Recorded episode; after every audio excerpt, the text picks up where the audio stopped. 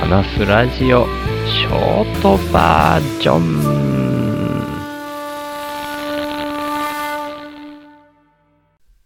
いや、今日も天気予報がだんだんだんだんずれ込んでる感じで、最初は雨なのかなと思ってたんですけど、降ってなかったから、やっぱり田んぼで草刈りだとか、畑として本来使えそうな場所の草ぼーぼーなところもちょっとだけ草刈りで手加えたりとか、そんなことをやってました。さっきまではまだカンカン照りで、今ようやく曇ってきたって感じですね。ずれ込んでずれ込んで夕方から降るのか、夜から降ることになるのか、みたいな感じですね。で、田んぼとか畑から帰ってきたらですね、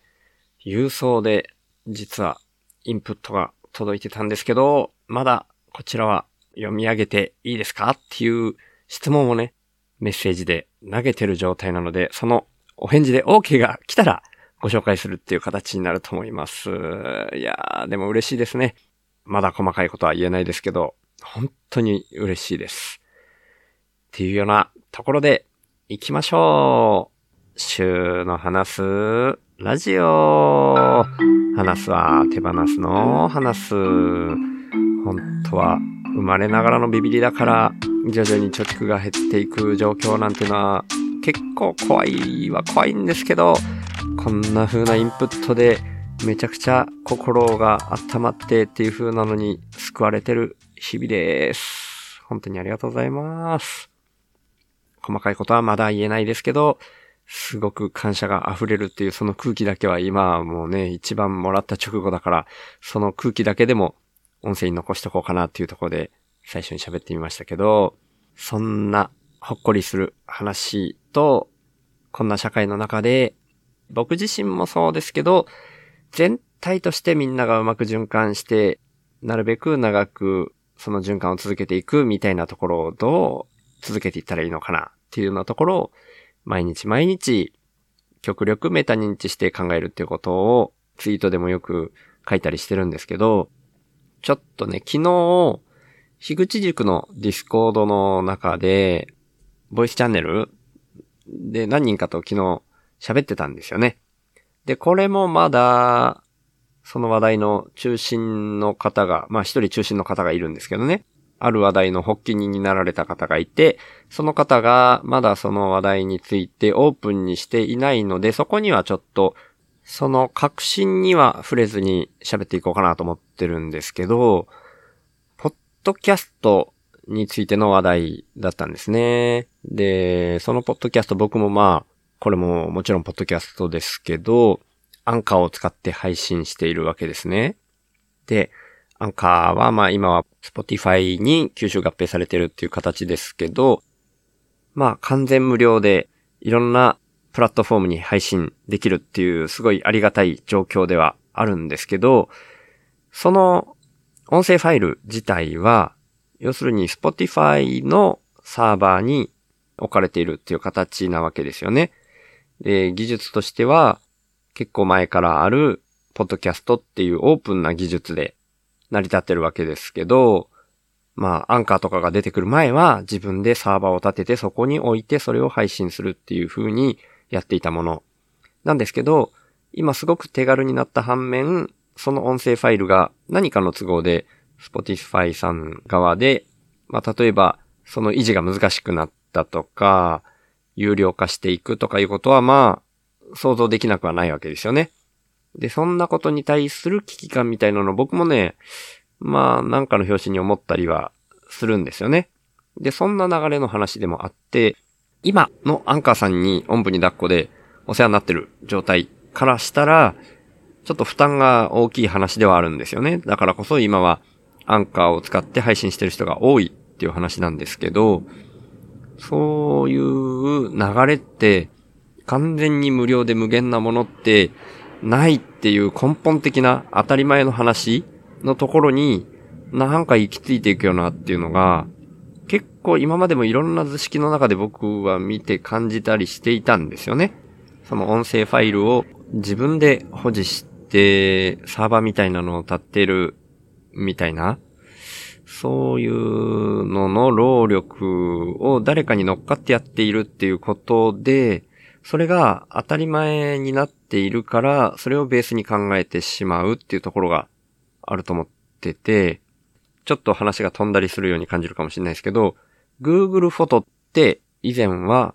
まあ画質がある一定の画質以下であれば、完全に無料で容量無制限でアップロードできていたのが、1年前ぐらいかなに、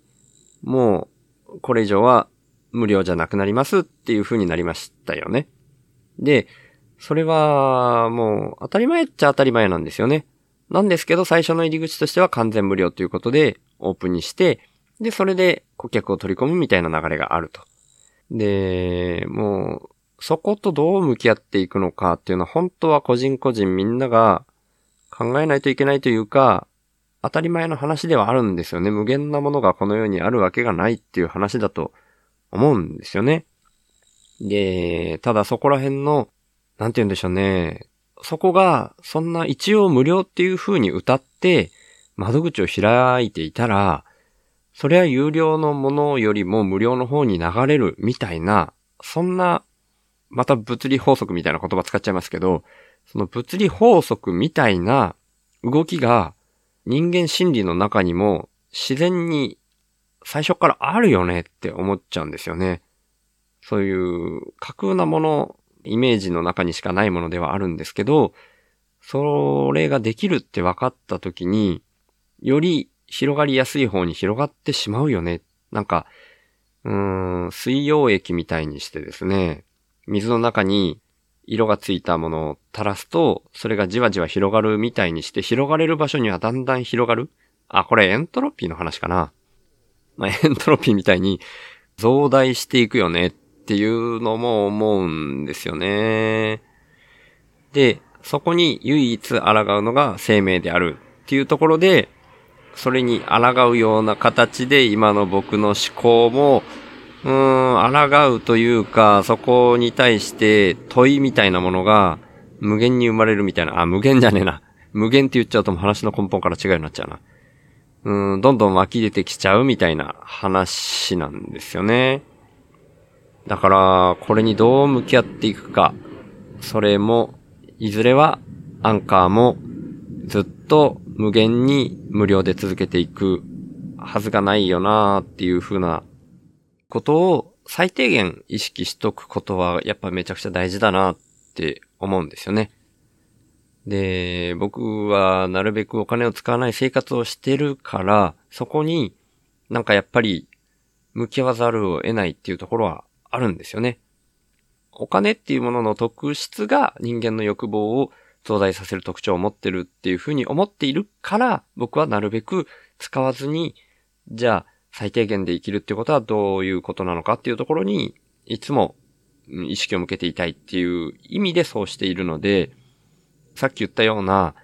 無料のところになんか流れていく性質っていうのはエントロピーみたいにしてあるんだけれども、それが目的っていうわけではないんですよね。すごく微妙な難しい舵取りを常時常に迫られるというか、うーん、迫られるっていうとなんかこう、な、なんか意図を持った何かがあるみたいに感じるかもしれないんですけど、そういう流れっていうのがもともと宇宙の法則だ、みたいな感覚。だからこそ、常に向き合っていくしかないよなーって思うんですよね。だからアンカーの無料っていう状態にずっと甘んじ続けるわけでもなく、じゃあ、どういう風に動いていくのがいいのか、そこに目を向け続けることそのものがめちゃくちゃ大事だなって今のところ感じてるっていうお話でした。これ、あれですからね、もちろん答えのない話なんで、問いを置くのが目的だったし、問いを持ち続けることが大事というか、それしかできない、そういうものだよねっていうところを再認識し続ける、バランスを取り続ける、みたいなお話がしたかったです。っていうことで、週の話すラジオ、略して週報は、HSP っていう先天的なビビリとして生まれた僕が、今の社会の状態が環境問題とか社会課題とかが加速度的に大きくなってるように感じていて、それを滝壺に向かう船に乗ってるみたいな表現をよく僕はするんですけど、そんな風に社会が見えています。そこが僕のビビリに一番反応するっていうことなんですけど、だとしたら僕の役割としては死ぬまでそれを発信し続けるみたいなところかなっていうんで、この週の話すラジオではそういうことをメインに話しています。で、そんな風な滝壺に向かう船みたいになっていることの大きな要因としては、僕は途中でも話しましたけど、お金が結構大きい要因として占めてると思っていて、そんなお金を代表とする何かが入ってこないと、インプットされないと自分のアウトプットも出さないよ、みたいな交換条件のような形で、インプットが先の形になっていること、それはさっき言った課題を拡大させる方向にどんどん向かっていくように見えるんですね。なので僕としてはそれを逆転させてアウトプットが先っていうので循環を回していけないかっていう発想があって、勝手に一人で空気質的にそれを始めているつもりでいます。そういう意味で今年に入ってからは、いわゆる雇われをやめて現金収入が一切ない状態で、この週の話すラジオでそんな意識を発信すること、とは最低限の暮らしっていうことで相対的な幸せだけで満足して生きていく。そんな自給自足に近い状態を維持していくっていうことを続けていこうとしています。そんな中で僕の貯蓄が尽きるのが早いか、そんなアウトプットが先な社会が来るのが早いか、みたいな状態になってますけど、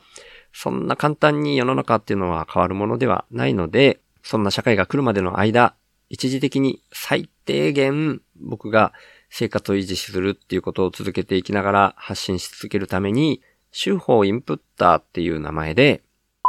スポンサーの権利の販売を始めました。1ヶ月に100円以上の定期購入の形式ですけど、手法インプッターになってくれた方は、初回は手法内で僕が宣伝させていただいた上で、公式サイト内に掲載します。加えて、1ヶ月に数回程度ですが、番組の最後にラジオネームの読み上げをさせていただきます。そちらは概要欄に入り口がありますので、もし本当に心から購入したいっていうふうに思われる方がいらっしゃいましたら、ぜひよろしくお願いします。ただ、僕としては、そんな滝壺に向かう船な状態が少しでも解消されて、アウトプットが先な循環に入れ替わっていくこと、そちらの方が最重要で大事だと思ってますので、これももしよかったら、週の話すラジオを SNS 等で投稿とか、拡散とか、あとはポッドキャストで喋ったりとか、そんな風にしていただけると、それが一番嬉しいです。ということで、週の話すラジオをいつも聞いてくださってる方、今日初めて来てくださった方、本当に感謝してます。ありがとうございます。ではまた。